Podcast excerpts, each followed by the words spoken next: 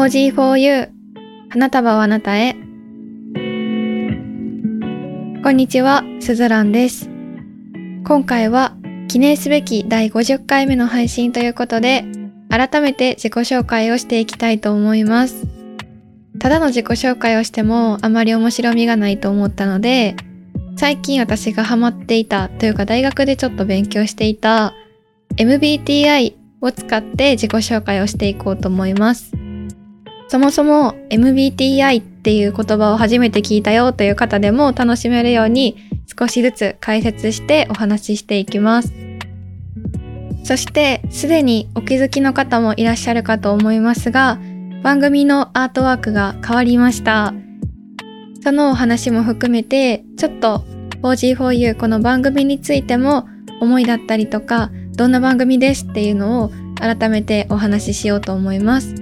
4G4U これが初めて聞くよという方やこれから聞いてもらいたいなという方におすすめできるようなそんなエピソードになっていると思いますので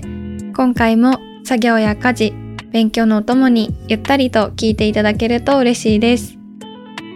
それでは早速 4G4U スタートです。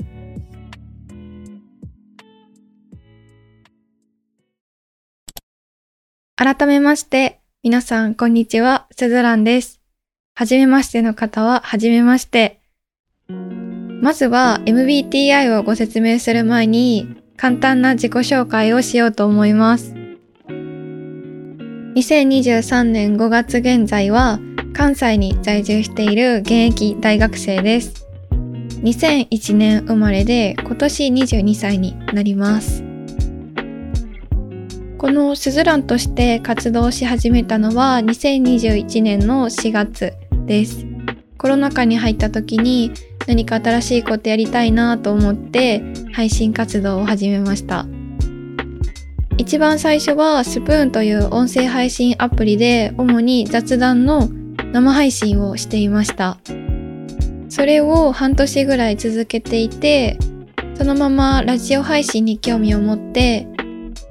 収録して音楽とかを載せて配信するっていうスタイルに切り替わりましたポッドキャストを始めたのは2021年の夏頃です。なので今年2023年で2周年を迎えます。もともとラジオは大好きで中学生の頃からスクールオブロックであったりとか高校生になってからは音楽系のラジオ局 FM802 というラジオばっかり聞いていました。大学生になって配信活動を始めている中で、ポッドキャストというものを知って、私が本当にやりたかったことは、ポッドキャストなんだっていうのに気づいてからは、沼にはまってしまって、これまで配信活動を続けていたり、自分もリスナーとしていろんな番組を聞いています。一番好きなポッドキャストは、アジナ副音声ボイスオブフードというフードエッセイストの平野咲子さんがパーソナリティの食べ物に関するなんだろう食をもっと楽しく面白くするポッドキャストが大好きです。趣味というとコロナ前は模様替えやあとは料理っていう風に言っていたりお散歩とか言ってたんですけれどもコロナがだいぶ明けてからは旅行あと美味しいものを食べることお散歩はやっぱり入っていますが旅行が大きく趣味に入ってきました。ポッドキャスト以外にも先ほど言ったスプーンでは不定期ではありますが雑談のライブ配信をしたり弾き語りもちょびっと趣味程度ですがするので弾き語りの配信をしたりしています。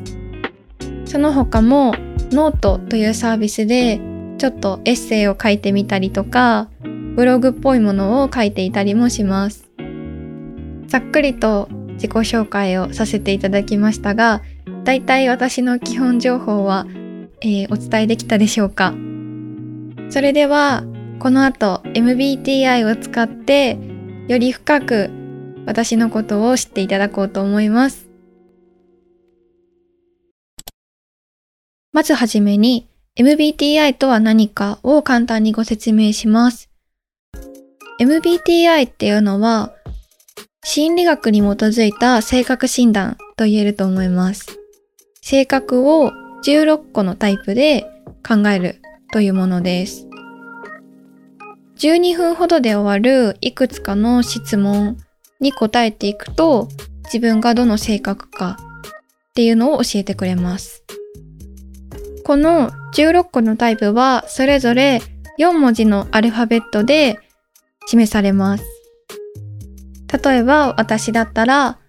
ENFP となります。この MBTI の何が面白いかというと、この MBTI 診断を受けることで、自己理解につながったり、他者理解につながったり、あとは自己啓発だったり、キャリアや恋愛、家族関係に活用することができます。さて、ここからは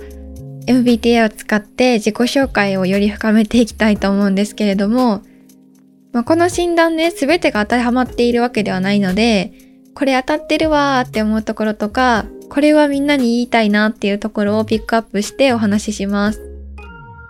まず、この ENFP 運動型の性格の特徴は、根っから自由奔放な人たちで社交的でもあり心が広いという特質があります。明るく楽観的な姿勢を持っている。ということで、これはね、結構当たってるかなと自分で言うのもちょっと恥ずかしいですが、思います。まあ、自由奔放っていうのは確かに自分の好きなことを好きなだけやるっていう意味で自由奔放なことがあるのかなと思います。社交的っていうのは実はこの ENFP の最初の文字の E の部分は16タイプで2つにしか分かれないんですよ。I か E なんですよね。で、この違いっていうのが E は外交的、I は内向的と言われています。外交的、内向的、それぞれに特徴があって、私の外交的 E を持っている人は、人と接することとか、誰かと何かとつながることでエネルギーを貯めるっていうタイプらしいです。反対に愛の人は一人でいることでエネルギーを貯めたりパワーをつけたりするみたいです。なので人といるのが自分のパワ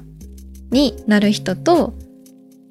反対に一人でいる方が自分のパワーをみなぎらせることができる人みたいなイメージらしいですよ。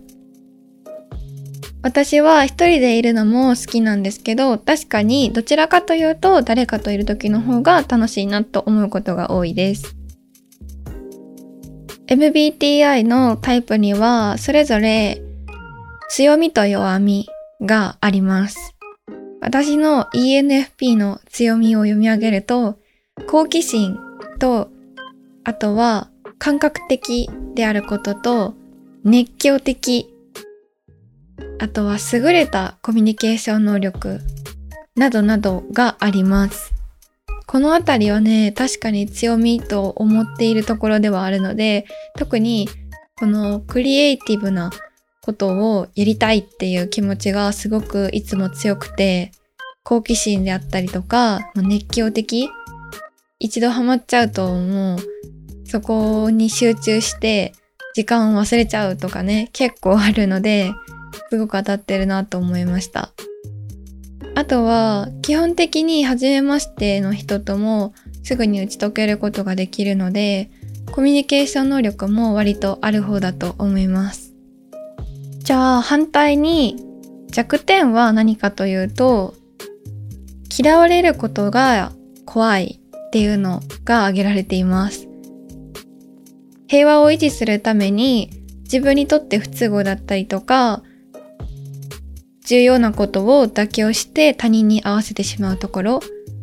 が弱いところみたいです。確かに自分の意見を貫き通すよりは協調性とかを大事にするタイプだと思います。あとはですね、えー、英語で書いてるんですけど、オーガナイズされてないということなので、整理整頓されてないっていうことですね。これは何についてそうなのかなと思ってたんですけど、家事することとか、あと自分のタスク管理だったりとか、事務的なことを避けようとする傾向があるみたいです。これめちゃくちゃわかるんですよ。なんかね、書類系がポストに入ってると、もうついつい後回しにしちゃって、保険切れてたなんてことがつい先日ありました。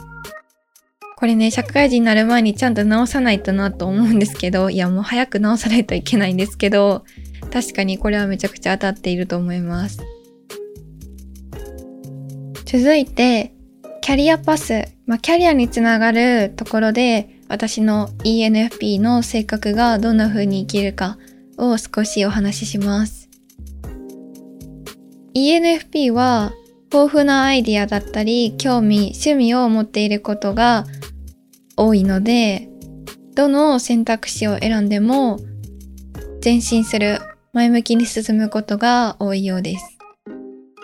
来年の春から新社会人になる私にとってはすごく心強い言葉で嬉しいです。就活をしていく中で自分の価値観と向き合うことも結構多くて、一番何を大切にしたいかっていうのをよく考えます。果たしてそれは時間なのか、お金なのか、やりがいなのかっていうのをずっとぐるぐるぐるぐる考えていました。結局、いろいろ考えて、今のところはやりがいが大事かなと思っています。お金も必要だけれど、この ENFP にも書いてるんですけど、やりがいとか想像力を使うような場所が向いているみたいで、非営利団体だったりとかも ENFP の人は向いているみたいです。毎日同じことをするよりも変化の多い職場だったりとか環境を好みます。はい。ということで、ここまで MBTI を使って自己紹介を掘り下げてみましたが、今までより少し私のことを分かっていただけたでしょうか？こんな私がお話ししているポッドキャスト 4G4U 今回50回目を迎えましたがこれまでの配信を聞いていただくとより深く私のことを分かっていただけるんじゃないかなと思っておりますのでもし興味湧いた方は過去回聞いてみてください。そんなスズランがお届けしているこの番組 4G4U 花束をあなたへですが、勝手に自分の中でシーズンを設けておりました。この50回目から 4G4U はシーズン3を迎えます。嬉しい。あれ、いつの間にシーズン2入ってたんや。え、しかも今回からシーズン3なんやてっていう常連リスナーさんもいらっしゃるかなと思いますが、勝手に自分の中でシーズンを設けておりました。今回の50回目で一旦ちょっとキリを良くして、アートワークをね、新しくしました。すでにご確認いただけたでしょうかこれはね、今、この 4G4U のアートワークぜひ見ていただきたいんですけれど、どこかで見覚えのある方ももしかしたらいらっしゃるかもしれないです。昨年の2022年11月に21コーヒーボーイさんとコラボして出したプレイリストがあるんですけど、その時に私のために撮影いただいた写真をこの度買い取らせていただいて 4G4U シーズン3のアートワークとさせていただくことにしました。めちゃくちゃ素敵な写真を撮っていただいてたので、今回使用許可をいただけてとても嬉しいです。今までの手にね、花束を持った写真も気に入ってはいたんですけれども、もう2年近く使っていることになって、いつか変えたいなと思っていたので、今回この機会に発表できてとても嬉しいです。21コーヒーボーイさんありがとうございます。その21コーヒーボーイさんとコラボして作ったプレイリストは朝にぴったりな曲を10曲選びました。まだチェックしてない方は概要欄にリンク貼っておくので、ぜひチェックしてみてください。Spotify か Apple で聞くことができます。このね、写真ね、コーヒーが下に置いてあると思うんですけど、上にドライフラワーが飾られてるんですよね。で、これを撮っていただいた時に、私はお花のイメージがあったからお花を入れたよっていうのを教えてもらってそれがすごく嬉しかったんですよ。ポージー for you っていうのはポージーが花束っていう意味なのでぴったりじゃんと思って今回お願いをしてみました。ここでちょびっと裏話なんですけどポージー for you のこのロゴロゴは実は私のいとこに作ってもらっています。ポージーホイを始めるときに、こういうロゴデザインをね、趣味でやっていて、私もすごく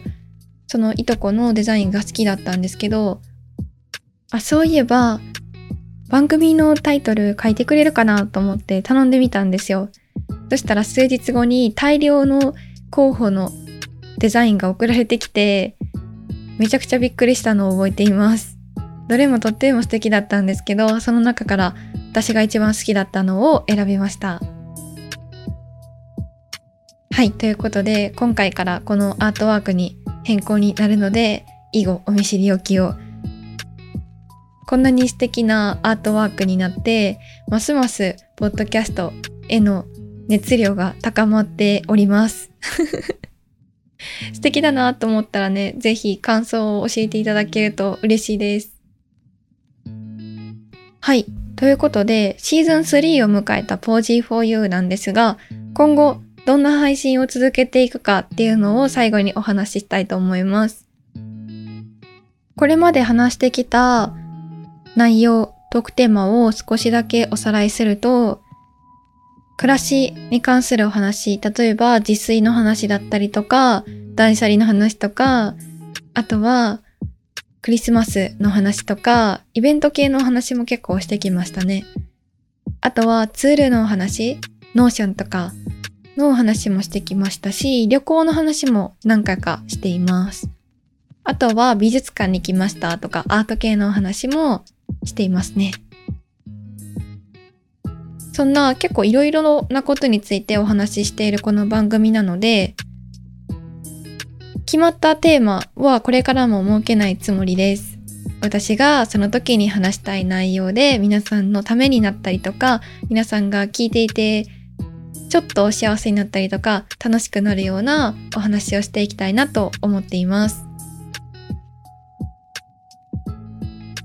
この Pog4U を聞くといつもの景色が少し鮮やかカラフルに見えたりとか気持ちが軽やかになったりとかちょっぴり幸せをお届けできたり、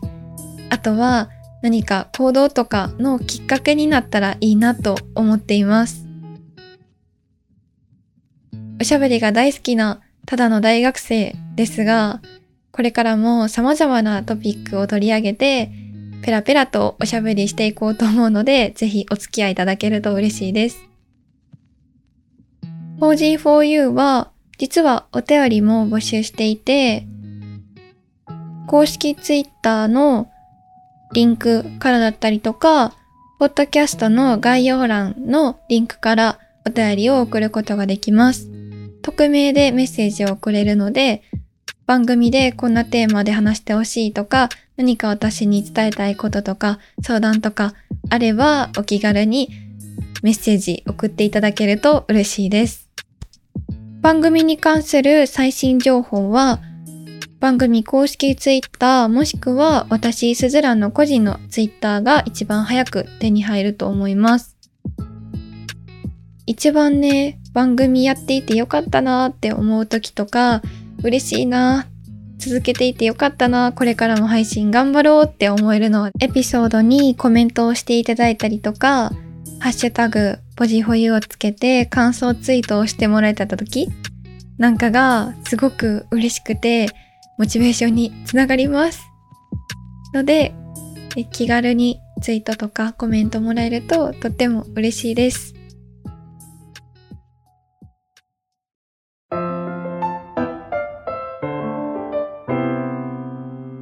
4G4U はい、ということで 4G4U お届けしてきましたが楽しんでいただけたでしょうか？いつも聞いてくださっている方や今回初めましてだった方最後まで聞いてくださってありがとうございます。次回の配信は田舎暮らしと都市暮らしというテーマでお話ししていこうと思います。次回もぜひ楽しみにしていてください。皆さんの一日が素敵な日になりますように。また次回お会いしましょう。ここまでのお相手はすずらんでした。